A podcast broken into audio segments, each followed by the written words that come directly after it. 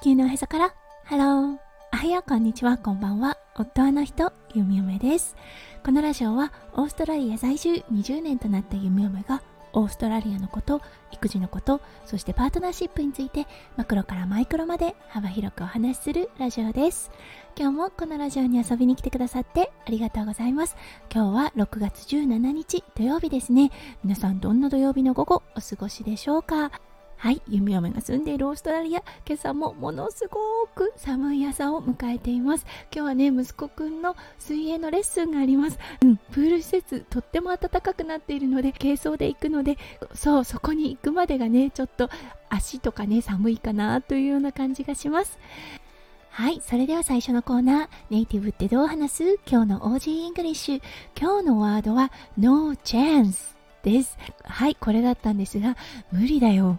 ありえないよっていうような意味合いがあります。元をたどるとね、There is no chance という文が短くなって No chance というような意味になるのですが、このワードかなり強い意味があって可能性ゼロの場合に使います。なので活用する場面というのは本当に仲のいいお友達の間でちゃんと良いも悪いもしっかり伝えることができるお友達の間で本当にああもうこれは絶対無理だよっていう場合にのみ使える言葉かなと思っています。なので弓嫁はこのノーチャンスっていうのは夫翔ちゃんにすら使ったことのないワードの一つとなっています。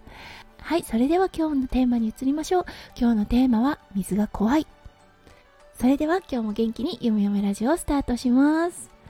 はいこの水が怖いですね。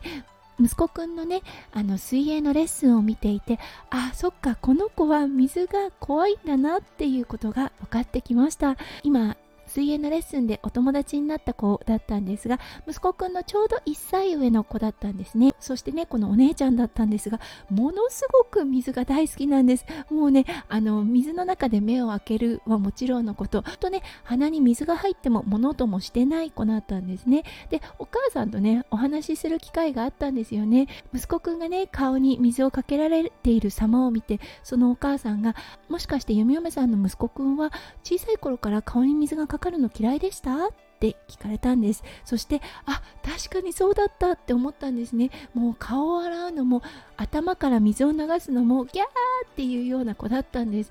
それに対してねそのお母さんの娘さんだったんですがもうね顔に水がかかること全く怖がらない子だったって言っていました。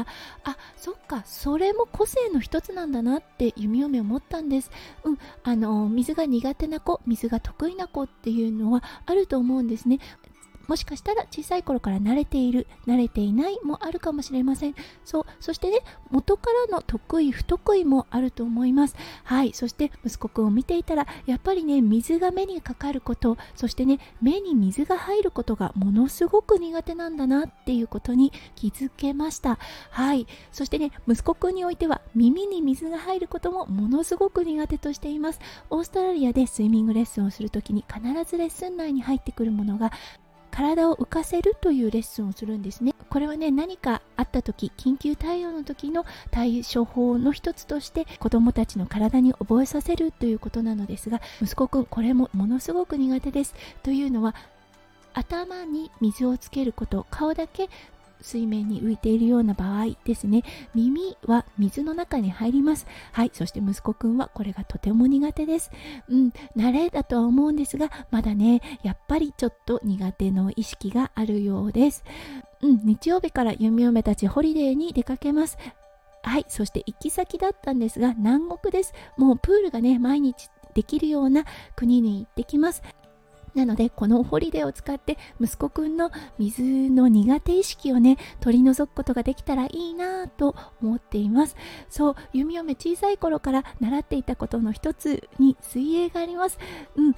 もちろんね最初の頃は恐怖があったと思うんですが本当あの子供の頃は水の中に入るのが大好きだったんですね。特に潜って何かね先生が投げた宝物とかをね取るのが大好きだったんです。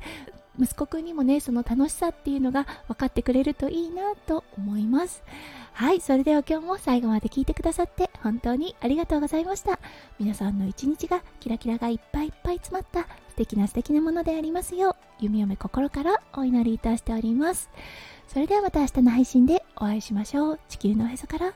ハロー。弓嫁ラジオ弓嫁でした。じゃあね。バイバイ。